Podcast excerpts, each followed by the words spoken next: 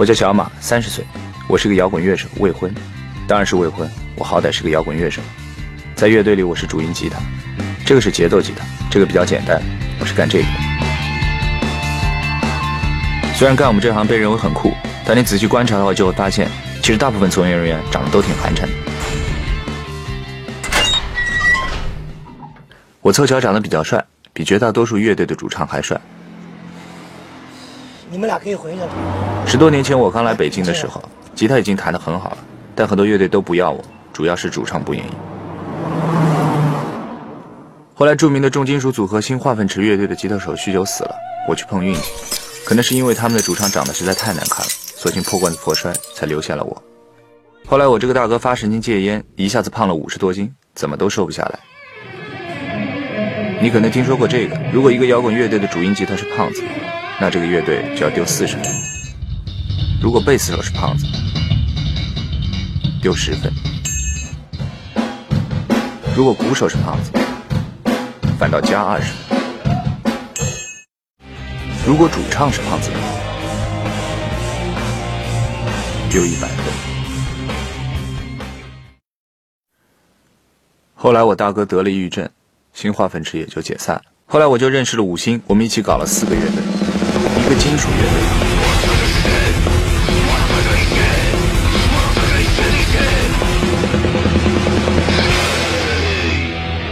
一个朋克乐队，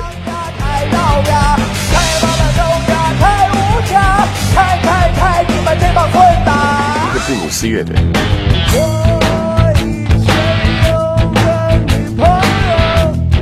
最后，也就是我现在所在的这个，是一个说不清风格的乐队。乐队的名字叫冷酷的回避，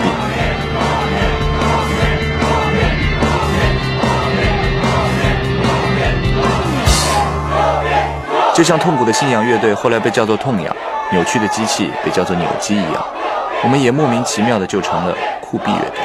那个那什么，跟大伙说一下啊，我们呀，我们的名字是冷酷的回避，别再管我们叫酷毙了啊，我听着太别扭。你们如果非要缩读的话，按中文的逻辑，起码是冷回吧？牛逼！牛逼！牛逼！牛逼！牛逼！牛逼！你们丫的有病吗？什么酷毙酷毙的？你们全家才酷毙呢！牛逼！我自己觉得一个乐队叫酷毙是一件傻逼的不能再傻逼的事情。被歌迷们叫酷毙叫了大概半年，在圈子里也被朋友们笑话了半年之后，我们就突然红了。当然，在中国，作为一个摇滚乐队，所谓红了的意思，也就是不再担心饿肚子了。运气好的话，还可以买辆捷达。买得起捷达的代价是，我们开始被经纪人指手画脚。像你们这种比较冷峻的音乐风格，就是造型越屌越好吗？刚刚那几个傻妞，你签什么字啊？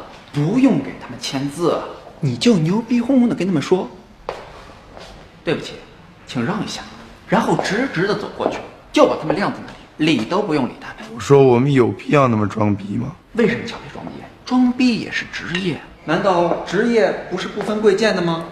据说我们对歌迷表现的平易近人一些的话，唱片销量就会明显下降。公司要求我们在公开场合永远臭着一张脸装酷，而且要不管白天黑夜的黑衣黑裤加墨镜，都选最黑的那种。后来，唱片工业终于被 MP3 给毁了，大家都不指望能卖唱片了。我们也想放松一下，摘下墨镜，重新做人，做一个正常一点的人。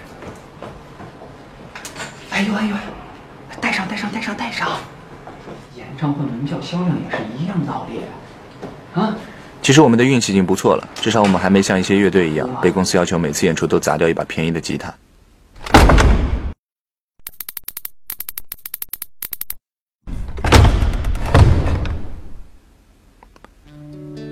除了喜欢弹吉他，我其实并不是很适合这个行业。我喜欢的都不是我这个职业应该喜欢的，比如我喜欢老人、孩子和狗，但公司经常要求我假装喜欢些别的东西。比起那些神叨叨的艺术理论书籍来，我更喜欢看的是科普书。我已经三十来岁了，但还是对这个世界充满了好奇心。在我们这个圈子里，魂不吝，或至少看起来魂不吝，是永远正确的。但我其实特别怕得性病，戴上套都怕。艾滋病就更不用说了。我小时候受过刺激，所以我很少胡来。除非是被灌醉。豆瓣上有了月亮小组之后，灌醉后我都不敢胡来了。大家好，我是李志。月亮小组是豆瓣上的一个歌迷小组，是一些睡过摇滚歌手的鼓楼皮们交流八卦和心得的私密小组。大家好，我是老罗英语培训的教师许晨。刚才李志说到的这个骨肉皮呀、其实呢，它是一个音译的英语单词。这个词的主要含义呢，实际上指的是专门想跟着那些摇滚乐队成员到处巡演的女歌迷。通常呢，也是指那些想跟摇滚乐队成员睡觉的女歌迷。这个英语单词的一个正确发音呢，应该叫 groupie 啊。我们一起来读一下：“groupie，groupie。grouping。哎，大点声啊！那好吧，在我们这行里，大家都努力把普通的香烟抽得像毒品一样，孩子们就喜欢一个摇滚乐手这样。颓废在这个圈子里是无可争议的首选范儿。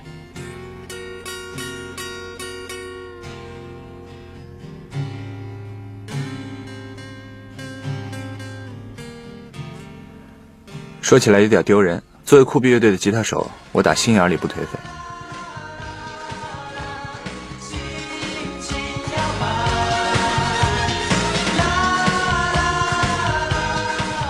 我热爱生活，我积极向上。我甚至会晚上去上英语补习班。据说一个人找到所谓真爱的比例是二十八万分之一。我想这个数字的意思，就是这事基本上没戏。想到绝大多数的人最终都没有好下场，我又觉得有点安慰了。如果你是我这样的怪物，那可能就得找一个同样的怪物才肯嫁给你。那你找到真爱的机会就成了五千六百万分之一。一般说来，刚刚做完后，男人会有两种反应，一种是不想理他，另一种是想把他一脚踢下去。但如果你能碰到一个刚刚做完你还愿意继续抱着的女人，那很可能她就是你的那个二十八万分之一了。她叫江婷，是我英语培训班上的老师。那大家想一想，这段话有没有什么问题？刚才呀，作者在最后的部分讲到，说地球上已经是春天了，这是典型的北半球自我中心。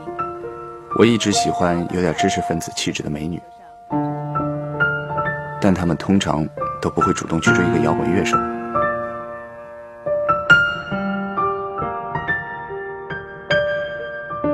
你好，你好，给我来个中杯的拿铁。您要的是这个吗？呃，这个中杯。对不起，先生，这个是大杯，这个才是中杯。你这不大中小三个杯子吗？我要这个中杯。对不起，先生，这个是大杯，这个才是中杯。中杯。我不管你们怎么叫，我就要这三个杯子里的中杯。对不起，先生，这个是大杯，这个才是中杯。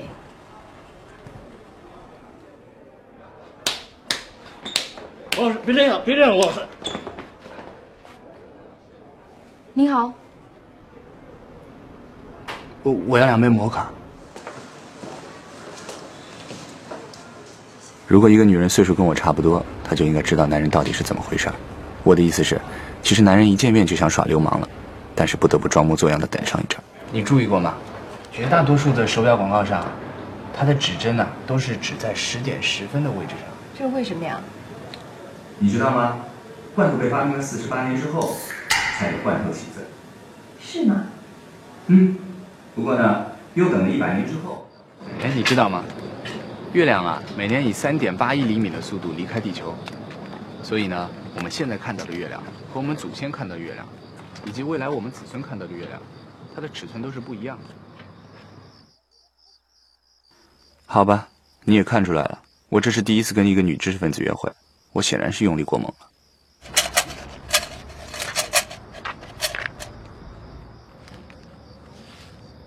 据说男人在女人面前表现机智、幽默、体贴、慷慨等等，本质上都是为了增加交配的机会。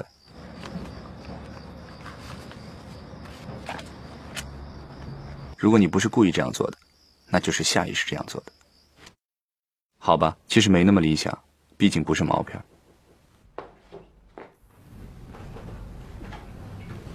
嗯，你的那个了吗？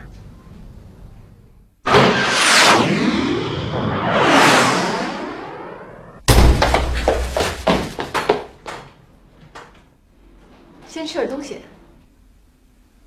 问题是怎么能比煮方便面还他妈快呢？我得回去了。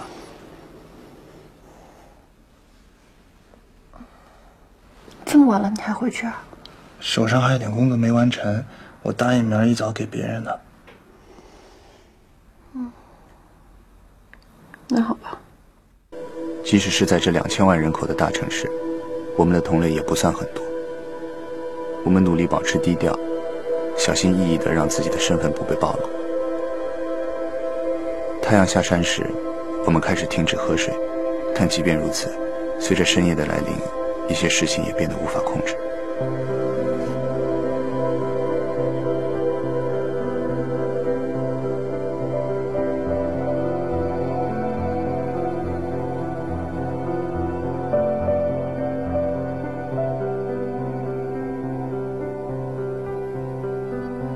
在体会到那种令人绝望的冰冷潮湿的感觉之前，我们也能和普通人一样，享受昏睡的幸福，直到被带回残酷的现实。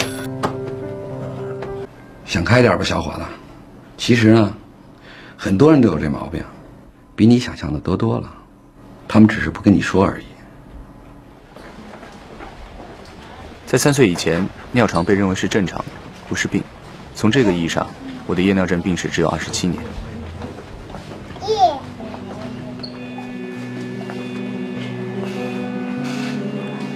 这绝对不是什么该嘲笑的事儿。俄罗斯人安德烈·奇卡提洛年轻时候就因为尿床被人嘲笑，长大之后他成为了一个变态杀人狂，在他手上至少害死了五十三条人命，而且绝大多数他杀害的都是儿童。就拿一九九零年三月十号那天来说，他先是用一颗糖果把一个名字叫做耶洛斯塔夫·马可洛夫的儿童骗到了罗斯托夫植物园，他把他的手先绑起来。行了行了，知道你什么意思了。好吧，大部分时候，我们的行为看上去和正常人没什么区别。这门帮您拆了吧。不要。其实尿床造成的主要是心理问题，总觉得让人知道太丢人了。其他方面倒不严重，最多也就是清洗床单什么的。但一直以来，交女朋友却是一个很大的问题。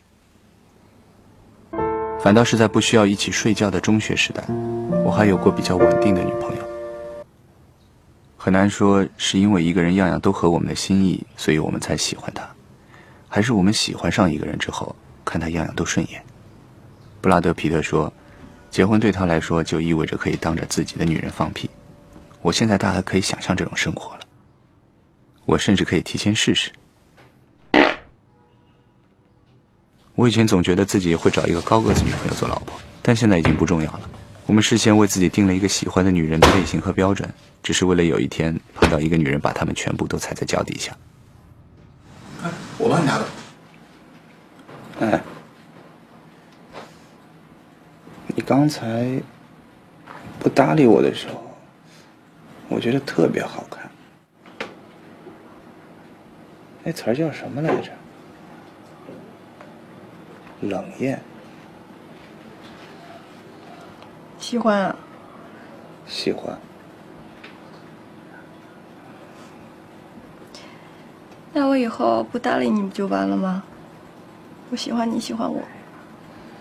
不用啊，搭理我的时候我也喜欢啊。那不就不冷艳了吗？不搭理的时候冷艳，搭理的时候艳。操，贱，真他妈贱！哎呦，吴昕，不好意思啊，打扰你睡觉了。没事，没睡着。不好意思。据说一个人要是把他的朋友都恶心到了，并且一点都不觉得内疚，那就是真的在谈恋爱了。吴昕，嗯，你知道超级马里奥吗？知道。那你知道超级马里奥弟弟叫什么来着？不知道。张婷，告诉他。绿姐。我们家江婷啊，可厉害，什么都知道。我操，真受不了你们！我出去躲会儿吧。哎，那谁，小文，我那衣服烫好了没有？谈恋爱的时候，偶尔帮自己男朋友的哥们儿做点事儿，要比直接给自己的男朋友做事儿效果更好。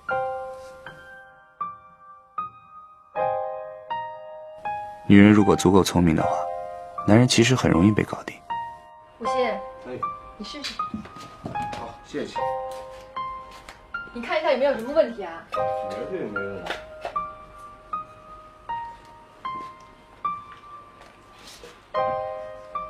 如果他能在外面时不时做些让你觉得有面子的事儿，回到家里就可以随便虐待你了。刚才熨的时候，你这个衣服后面的这个后脖领这个标有点硬，嗯，你是不是穿着有点难受啊？嗯，有点。要不我给你剪了吧？哎呦，那太谢谢了。没事儿，一会儿就好。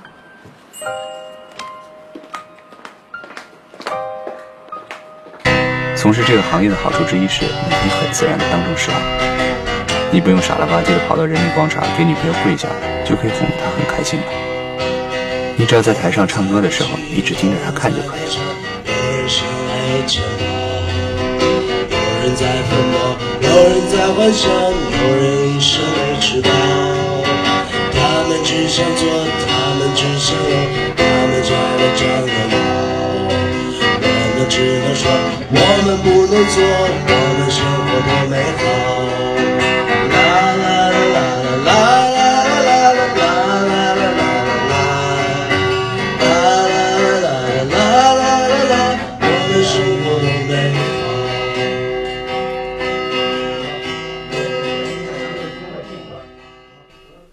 今天玩的高兴吗？高兴啊，不过我一直在担心，怕被你的那些女粉丝打死。你好，这位听众朋友，请问你想点播哪一首歌呢？啊，你了，我呀给我周末加班的男朋友许可点首歌，张学友的《想和你去吹风》。好的，但是我们这儿刚好没有这首歌曲，我为您播放刘德华的《忘情水》好吗？行啊，下面我们一起来欣赏。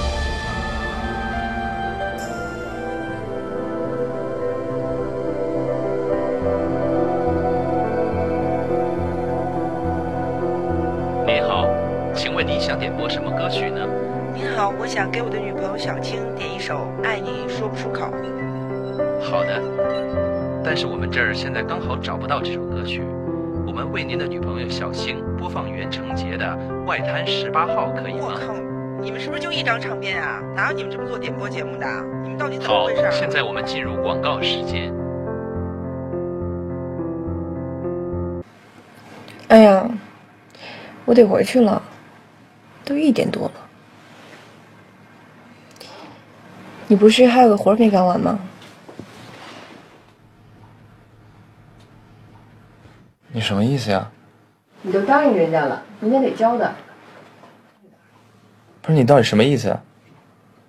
你不用走了。前两天我给你配了把钥匙，你想睡到几点都可以。不用了，我还是回去吧，反正你一会儿还有工作。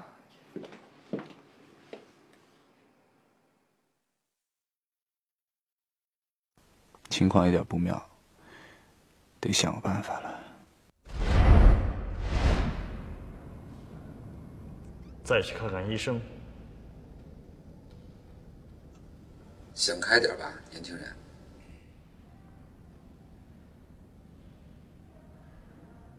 要不给他吃点药，让他也尿床，这些都可以。太缺德了吧！你不是大侠吗？怎么会出这样的主意？要么等他睡着了，给他脚底抹上清凉油，再扇扇子。那个是谣传，没有用的。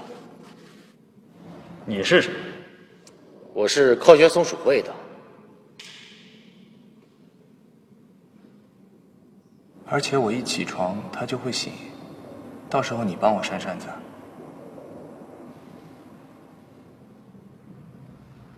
那我就没有什么办法。你每天下午两点到第二天早上都不要喝水。这么长时间不喝水，没事吧？每天至少会有一次生理性脱水。会有什么后果？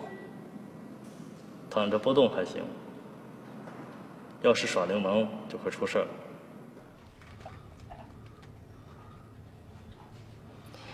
你没事吧？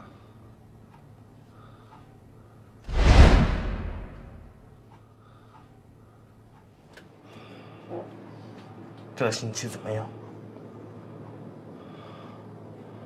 以前一周三到四次，这周只有一次。我又来了，经常都是这样，先是发现自己尿了，然后发现不知道自己在什么地方。哎呀，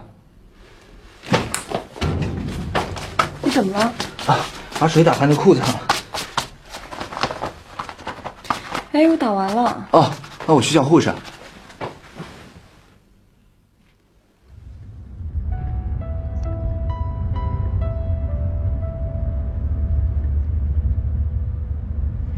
你终于陪我过了一个晚上。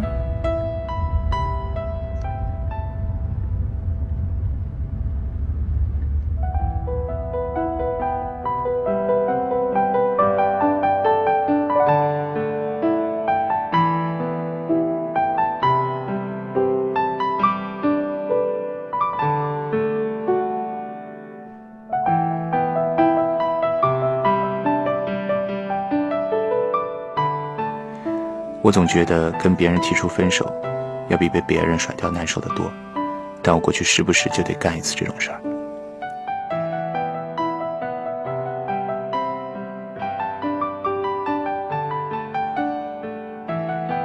我不知道这是为什么，我一直在等，想让你跟我说点什么，但是你好像觉得这一切都很正常。原来，还是被甩掉更难受一些。我不想再这么下去了，这样下去大家都很累。昨天逛街的时候，我买了一把雨伞，他们说。雨伞是最好的分手礼物，知道为什么吗？因为雨伞最容易丢啊，等丢了以后，就少了什么睹物思人什么的了。而且，而且分手的时候天总是下雨，至少。至少在电影里面是这样的。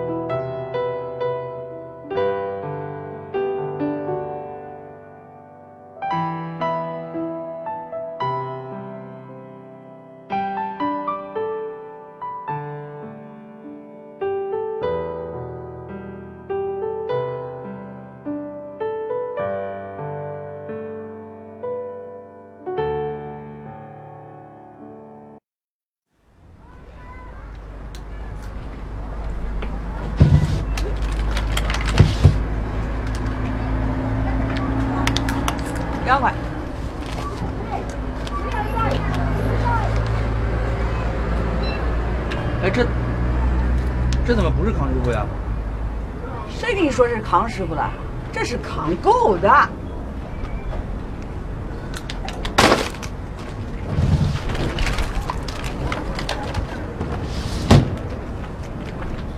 这两块。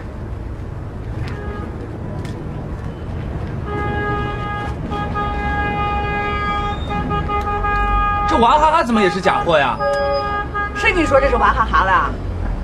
这这什么姓啥啥这？本来就是姓啥啥。哎，你之前怎么这样啊？我咋了？啊？干什么呀？干什么呀？这这干什么呀？干什么呀？买个干什么呀？买个水找茬的还？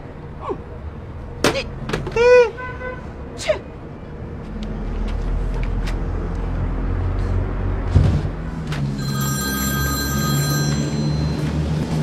哎，你好，这里是老罗马术俱乐部，占用您几分钟时间，给你介绍一下我们的服务项目。不用了，就只有两三分钟的时间就可以了。为了答谢我们的系统，不用了，谢谢。我这里是外地漫游，真的只需要你一分钟的时间，一分钟的时间你肯定抽得出来的。你妈？你说什么呢？你妈？你妈？哎，你这人什么素质呀？你妈？哎，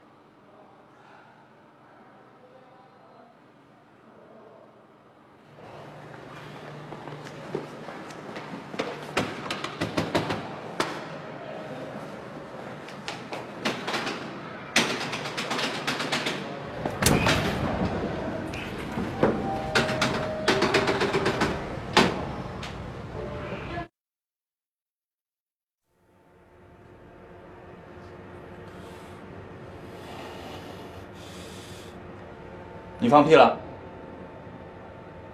你让他们放屁了？你这人怎么说话呢？干嘛呀你？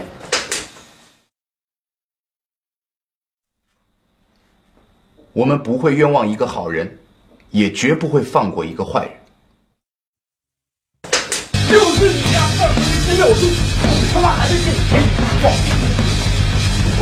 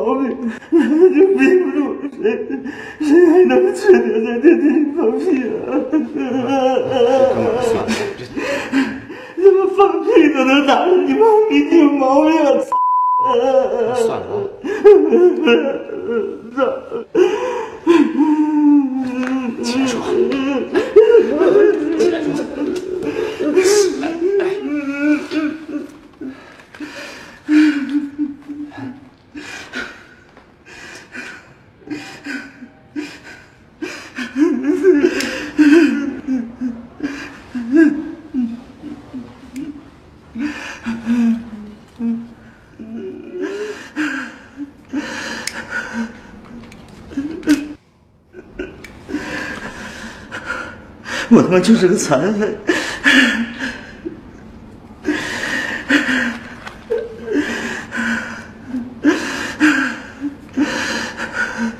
谁又不是呢？滚 你妈的！真的。哎呀，那你应该去找他，告诉他嘛。失恋这种要命的事儿，但凡有一点挽回的可能，你都会觉得跟速度比，气质算个屁。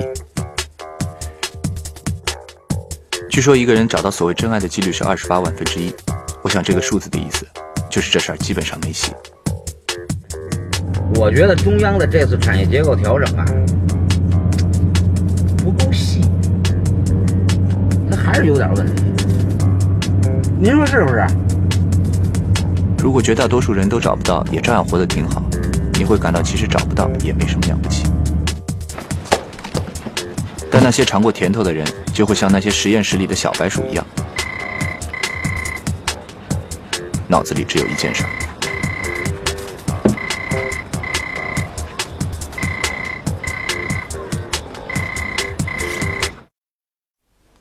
如果碰到一个刚刚做完你还愿意继续抱着的女人，而且你已经跟她做过几十次之后还是这样，那她很可能就是你要找的那个女人了。